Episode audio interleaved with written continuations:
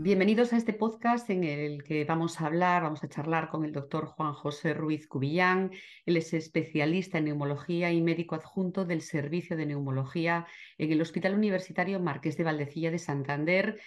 Y bueno, conmigo misma me presento, mi nombre es Carmen Diego Roza, también especialista en neumología y jefe de servicio de neumología del Complejo Hospitalario Universitario de Ferrol en la provincia de, Coruña. Hablaremos sobre cómo afecta la contaminación a la población general y al paciente respiratorio crónico en particular y cuál es el papel que debería tener el neumólogo. Eh, hola, Juan José. Buenos días, Carmen, y muchas gracias por la presentación. Me gustaría comentar que este podcast eh, forma parte del proyecto Respiro, aire de calidad para una buena salud de la CEPAR.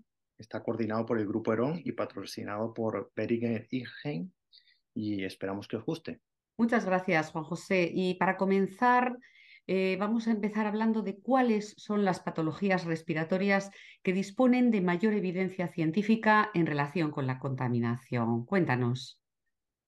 El asma bronquial es la enfermedad sobre la que más estudios se han realizado eh, investigando su conexión con la contaminación ambiental, aportando también evidencia no solo como agente teológico de la enfermedad, sino también como un importante factor predisponente en la aparición de, las agudizaciones asmáticas.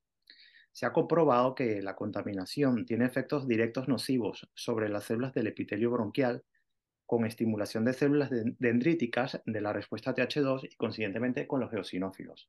De forma indirecta, también se ha descrito algún cambio epigenético y a nivel de la interacción con agentes antigénicos que favorecen el desarrollo del asma. Eh, sí, pero no solamente en el asma. Si hablásemos de las enfermedades crónicas más afectadas por la contaminación, deberíamos hacer referencia a los diferentes agentes que componen la contaminación, pues se ha demostrado que tanto el componente gaseoso como el sólido, representado básicamente por las famosas PM o material particulado, influye en diferentes aspectos de las enfermedades respiratorias crónicas más emblemáticas, como lo que has mencionado, la que has mencionado, el asma, pero también la EPOC. Se ha relacionado también con el riesgo de cáncer de pulmón y, de hecho, la exposición a partículas procedentes de la combustión de motores diésel ha sido reconocida como agente cancerígeno del grupo 1 para cáncer de pulmón por la Organización Mundial de la Salud. Finalmente, debo señalar que de manera general aumenta también el riesgo de neumonía, produce una disminución del desarrollo pulmonar y a la vez induce pérdida de función pulmonar acelerada. ¿Y de qué manera lo hace? Con respecto al asma, se ha demostrado que tanto la exposición en edades tempranas de la vida como la exposición, incluso prenatal, a la contaminación, aumenta la probabilidad de desarrollo de asma en la infancia y también en la edad adulta. También se ha demostrado que aumenta el riesgo de exacerbaciones asmáticas. Y en cuanto a la EPOC, se ha demostrado que la exposición infantil a la contaminación aumenta el riesgo de desarrollo de EPOC en la edad adulta. Asimismo, se ha relacionado con aumento de riesgo de exacerbaciones de esta enfermedad con el riesgo que ello conlleva. Y aquí podríamos hablar de si es posible identificar una exacerbación de asma o EPOC relacionada con la contaminación. Cuéntanos, Juan José. Sí, recientemente el efecto de la contaminación del aire también ha generado gran preocupación, ya que se considera una causa importante de exacerbación de EPOC especialmente en ciudades de alta densidad de población. Este tipo de agudizaciones puede cursar con carga bacteriana alta. Por lo tanto, una mayor purulencia del esputo debe considerarse el síntoma principal para decidir si se deben usar antibióticos o no. Se deben considerar las exacerbaciones inducidas por la contaminación cuando aparecen dos o cuatro días después de que se detecta un pico de contaminación. Se han utilizado varios marcadores de contaminación para definir esta situación, como los óxidos de nitrógeno, el ozono las partículas PM con un diámetro aerodinámico inferior a 2,5 o las partículas PM inferiores a 10 micras, el monóxido de carbono y el dióxido de nitrógeno. Aunque falta información sobre las principales características clínicas de las exacerbaciones inducidas por la contaminación, un estudio reciente realizado en Londres evaluó este tipo de fenotipo clínico. Esta investigación se realizó eh, con un estudio de corte de seguimiento de 20 años en el que se analizaron más de 4.000 exacerbaciones. Los autores llegaron a la conclusión de que las exacerbaciones inducidas por la contaminación estaban asociadas con un aumento en el número de exacerbaciones prolongadas y graves síntomas virales. Por lo tanto, este estudio respalda los efectos toxicológicos de la contaminación del aire que aumentan la susceptibilidad y la gravedad de las infecciones.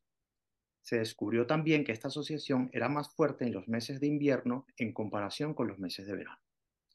Otro estudio realizado en Bogotá informó que una variación en los niveles de contaminación se asoció con un aumento en la expectoración, purulencia e incluso dolor torácico que denominamos pleurítico. Estos síntomas conllevan una mayor probabilidad de cumplir dos o tres criterios de Antonisen y por tanto un mayor uso de antibióticos. Varios estudios describen que las exacerbaciones de la EPOC son más graves después de que la contaminación del aire alcanza su punto máximo.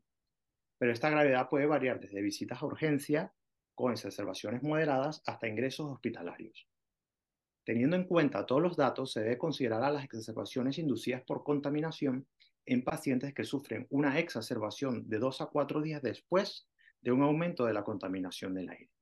Estas exacerbaciones suelen asociarse con síntomas de resfriado, artromialgia y dos o tres criterios de Antonisen. Las exacerbaciones inducidas por la contaminación pueden variar de moderadas a graves. Muchas gracias, Juan José. Pero además, eh, debo añadir que si la contaminación afecta a las enfermedades respiratorias crónicas, también tenemos estudios que nos dicen que la reducción de la misma podría tener algún impacto sobre estas enfermedades.